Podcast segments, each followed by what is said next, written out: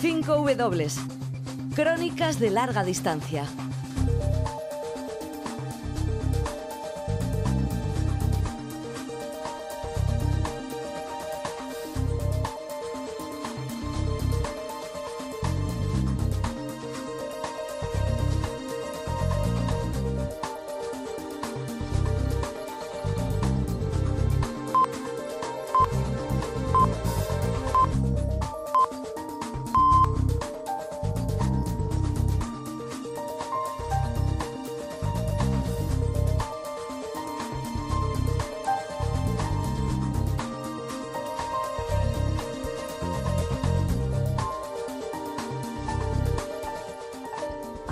Y media emprendemos estas crónicas de larga distancia con eh, revista 5W, con su redactora jefa, eh, Maribel Izcue. Arracha León, ¿cómo estás?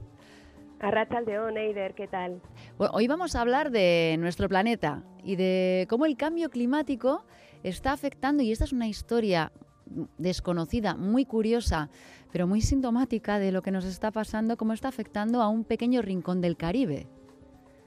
Pues sí, hoy viajamos hasta las costas de Panamá a un pequeño, pequeñito archipiélago que se llama Cunayala y que se está viendo muy, muy afectado por la subida del nivel del mar, ¿no? Y lo vamos a hacer a través de un proyecto fotográfico sobre ese lugar que ha llevado a cabo Ruido Foto, un colectivo que desde hace más de 15 años pone el foco en problemáticas sociales, mm. de derechos humanos y ahora también ambientales y lo hace a través de la fotografía, el vídeo, exposiciones y, libros. Mm, y en este caso es un proyecto que está vinculado con el océano.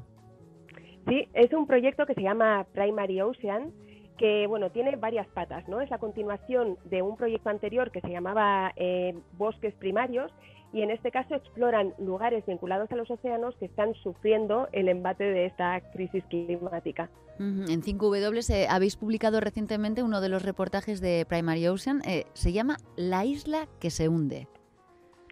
La isla que se hunde es eh, un trabajo de los fotógrafos Berta Vicente y Edu Ponces, que viajaron a esta pequeñita isla del archipiélago de Cunayala, del que hablábamos, y estuvieron allí conviviendo con la población para ver cómo les afecta esta subida del nivel del mar, cómo lo viven ellos, que llevan varios siglos habitando estas islas, y, bueno, qué va a pasar con ellos, ¿no? Porque se están quedando literalmente sin tierra. Entonces estuvieron allí y documentaron a través de imágenes cómo es el día a día de esta población y también cuál es el futuro que se avecina. Bueno, pues tenemos eh, el placer, el lujo de viajar a través de nuestras cinco W a este rincón del Caribe. Vamos con el qué, el quién, el dónde, el cuándo y el por qué. Empezamos con el qué. ¿Qué está pasando en este lugar? Bueno, pues este lugar es una isla coralina, de estas preciosas que aparecen en las postales, ¿no? En las fotos que nos enviaban Edu Ponces y Berta Vicente, pues se ven tomadas con dron desde el cielo como son, es uno de los pequeños islotes que están a, pocos, a pocas millas de la costa panameña y que vista desde el cielo pues parece un lugar idílico. ¿no?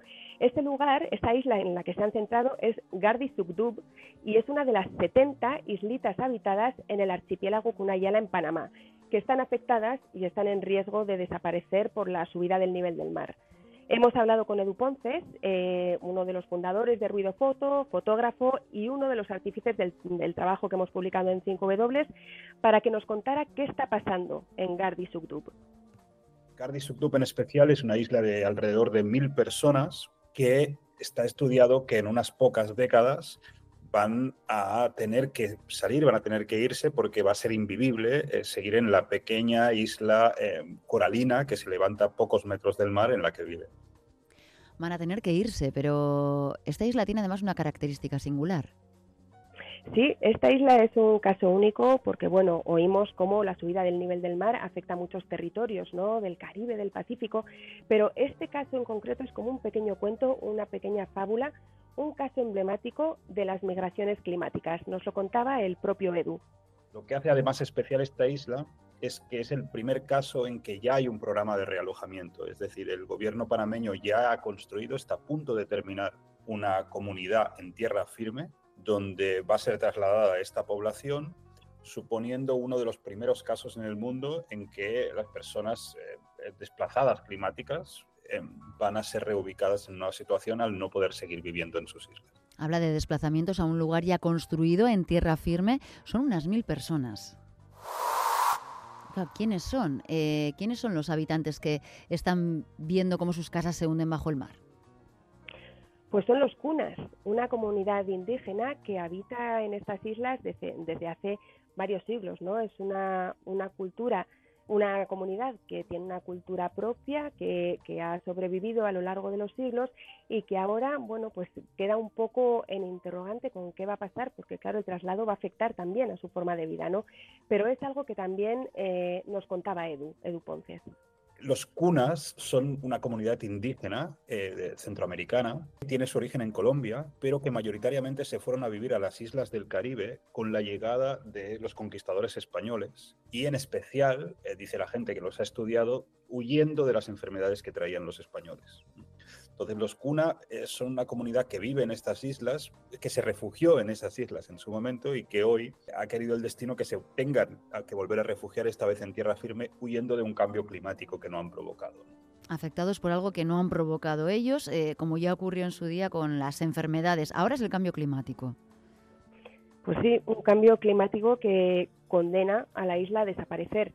Pero en el reportaje contaban Edu Ponce y Berta Vicente que en la comunidad Cuna se han encontrado con bastantes personas que realmente no, no son conscientes del cambio climático, ¿no? Es más una cuestión práctica, es más una cuestión de hacinamiento dentro de esta isla que se está quedando sin terreno con una población que por supuesto sigue creciendo. ¿Y cómo tomaron la decisión de marcharse? ¿Quién lo decidió? Pues por una parte está el gobierno panameño que viendo la situación de la isla dijo, bueno, aquí hay que actuar, pero por otra parte ellos son una comunidad indígena con mucha autonomía, podían haberse negado, pero hubo una persona clave en, esta decisión de marcharse, nos lo contaba Edu. Ellos son una, comunidad indígena con mucha autonomía, de hecho tienen una región autónoma con su propio gobierno, con sus estructuras de gobierno, las decisiones se toman de manera general en la comunidad, pero el líder de cada comunidad particular de cada isla tiene mucho poder, se conoce como el Saila. Y en el caso de Gardi Sukdub, eh, el Saila José Davis, eh, que es el, máximo líder de esta comunidad, ha sido una persona clave en el proceso de, salida, ¿no? Porque mucha gente dentro de la comunidad cuna no cree en el cambio climático. Él mismo no, no, lo, no lo plantea en los términos que entendemos nosotros, pero vio la oportunidad también de que su comunidad, que estaba muy hacinada, tuviera un futuro ante los retos que les planteaba el mundo cambiante. Y vamos con la siguiente pregunta, la siguiente W. ¿Dónde? ¿Dónde se está dando esta problemática? Pues la subida del mar se da en realidad en todo el archipiélago de Cunayala, que también se conoce como San Blas. Son 300 islas coralinas y de ellas están 70 habitadas, ¿no? Lo que pasa en Gardisudub está pasando también en las demás islas habitadas. Lo que pasa que en este caso era, un, era algo extremo, el hacinamiento era extremo y el, desalojo pues era urgente, ¿no? El traslado. Pero lo que parece claro es que en los próximos años van a tener que moverse también los habitantes del resto de, de islas habitadas. ¿Y hay otro dónde? ¿A dónde van a ir? Pues en principio van a ir a un barrio que se ha construido en tierra firme, lo ha planeado, lo ha diseñado el gobierno panameño y es un barrio que no tiene nada que ver con el modo de vida que ellos tienen en la isla, ¿no? Digamos que son edificios modernos, son en las fotos que nos enviaban Edu Ponce y Berta Vicente se veían pues como la escuela es un edificio gigantesco en el que hay lavabos modernísimos, todo parece impoluto y, las viviendas son casas individuales muy pegadas la una a la otra, que bueno, pues son condiciones digamos modernas, pero muy distintas de, las que se viven en la isla, ¿no? Esto también eh, nos lo comentaba Edu Ponce el otro donde es la comunidad donde han sido trasladados, ¿no? Una comunidad que ha construido eh, después de mucho debate y de muchos problemas el gobierno panameño, una comunidad que básicamente es un barrio residencial en tierra firme, donde van a tener que enfrentar un montón de retos. Algunos, por ejemplo, son las enfermedades, ¿no? En las islas no hay mosquitos, en esta zona sí,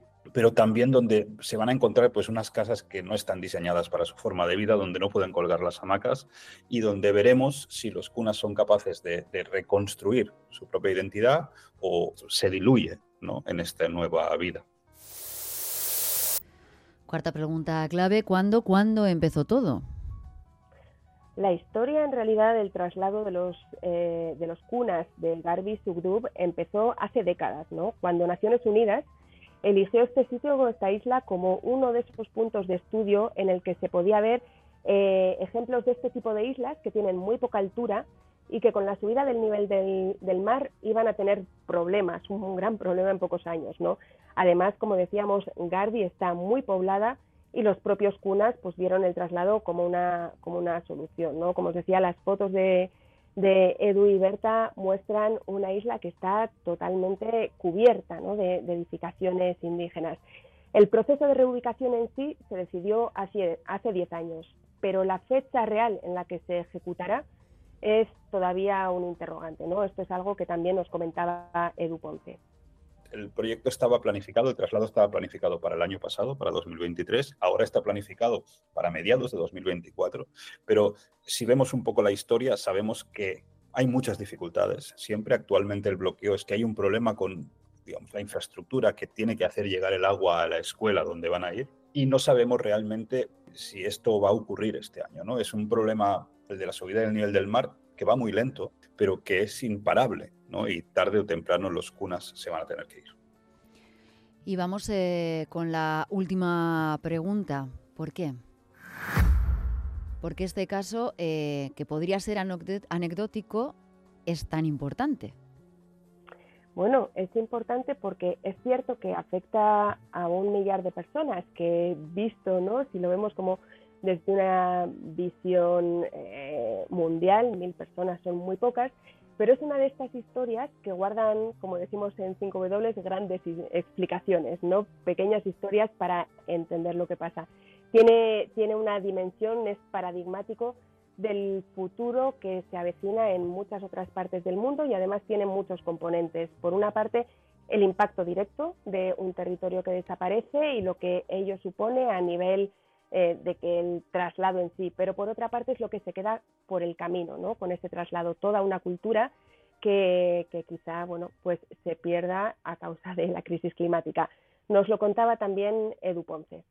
Es un modelo, un caso de algo que ocurre en todo el mundo y en que veremos si, la, la población, si las organizaciones de personas, si los gobiernos somos capaces de trasladar, digamos, de cuidar a la gente que está siendo afectada por un cambio climático que hemos creado nosotros, todos, pero sobre todo los que habitamos en los países desarrollados. Pero por otro lado también es importante porque una comunidad indígena que vivía en lo que ahora es Colombia, ¿no? en las montañas, y tuvo que huir cuando los españoles que llegaron a conquistar, que tuvo que refugiarse en el mar, y que hoy tiene que refugiarse otra vez de algo que ellos no han generado. ¿no? Esa historia nos ayuda a entender hasta qué punto eh, estamos repitiendo una vez más una manera de relacionarse con el entorno insostenible y quizás es un cuento que nos puede ayudar a repensar la manera en que el mundo, sobre todo el mundo desarrollado, trata a la Tierra.